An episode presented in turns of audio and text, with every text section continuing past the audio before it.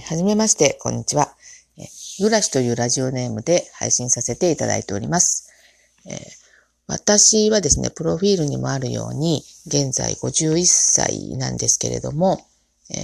ちょうど私たちの年代って子育ても終盤に差し掛かってですね、今から自分の将来どうしようかなって考えてる頃じゃないかなと思います。で私もまあそうなんですけれども、えまあ今から自由な時間がたくさん持てるようになるから、あの、何やろうかなとかいう、そういう楽しみよりも、うん、今はこれから先、えー、どんなことが、うん、自分に起こるんだろうかっていう、なんか不安の方が大きくてですね、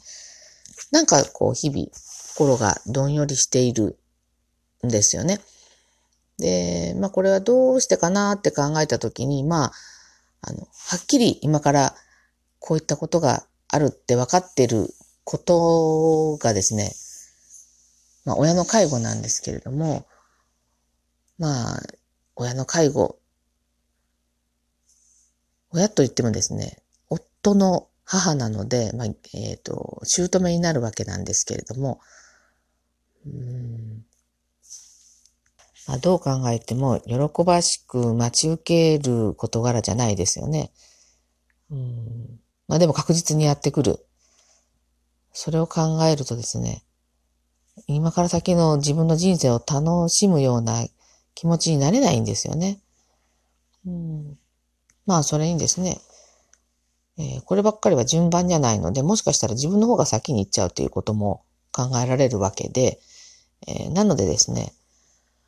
まああまり思い悩んでも仕方がない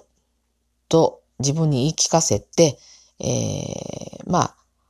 就活をですね、ぼちぼち始めようかなと、えー、思い、で、まあこのラジオトークでですね、それを、えー、紹介していけたらなと思って、えー、始めました。就活の代表格といえば、やっぱり断捨離だと思うんですけれども、まあ手近なところからこの断捨離をですね、ちょっとやってみようと思って、えー、一つ、やってみました。で、えっ、ー、と、断捨離って、まあ、やった後かなりスッキリするわけなんですけれども、これがなかなか皆さんできてないのは、やっぱりもったいないっていう気持ちがあるからじゃないかなと思います。私の場合、洋服とか小物を捨てたりするのはそこまでハードルは高くないんですけれども、長年捨てられなくって困っていたものが一つありましてですね。えそれはですね、子供たちの作品類なんですよね。えこれって、えっ、と、お子さんいらっしゃる方ならわかると思うんですけれども、え、子供たちって、まあ、あの、集団生活始める保育園ですね。保育園から、えー、高校生までですね。だいたい何かその、えー、ものを作ってですね、持って帰ってくるわけなんですよね。で、その作品っていうのが、まあ、絵画であったり、工作であったり、いろいろなんですけれども、あの、うちは子供が3人いるので、それ全部結構な場所を取ってるわけなんですが、やっぱりですね、あの、物、買ってきたものと違ってですね、これ子供たちが一生懸命作ったものを捨てるっていうのは結構、あの、ハードルが高くてですね、まあ、今に至ってたわけなんですね。で、あの、何度か今まで捨てようと思ったことはあったんですけれども、やっぱりその作品たちを見ると、えー、まあ、忍べなくて、まあ、やっぱり、まあ、もうちょっと置いとこうか。腐るもんでもないし、ということで、押し入れに置いてたんですが、まあ、今回ですね、えっ、ー、と、就活ということと、あと、自分の子離れっていう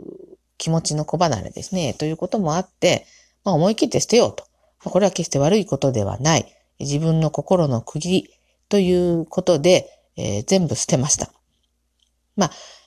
一つずつ見ながらですね、えー、ちょっと思い出に浸りながらっていうところではありましたけれども、えー、これを捨てたおかげでですね、なんかこの就活のスタートが切れたなっていうようなあの思いです。えー、この一番捨てづらいものを捨てればですね、もう、あとは、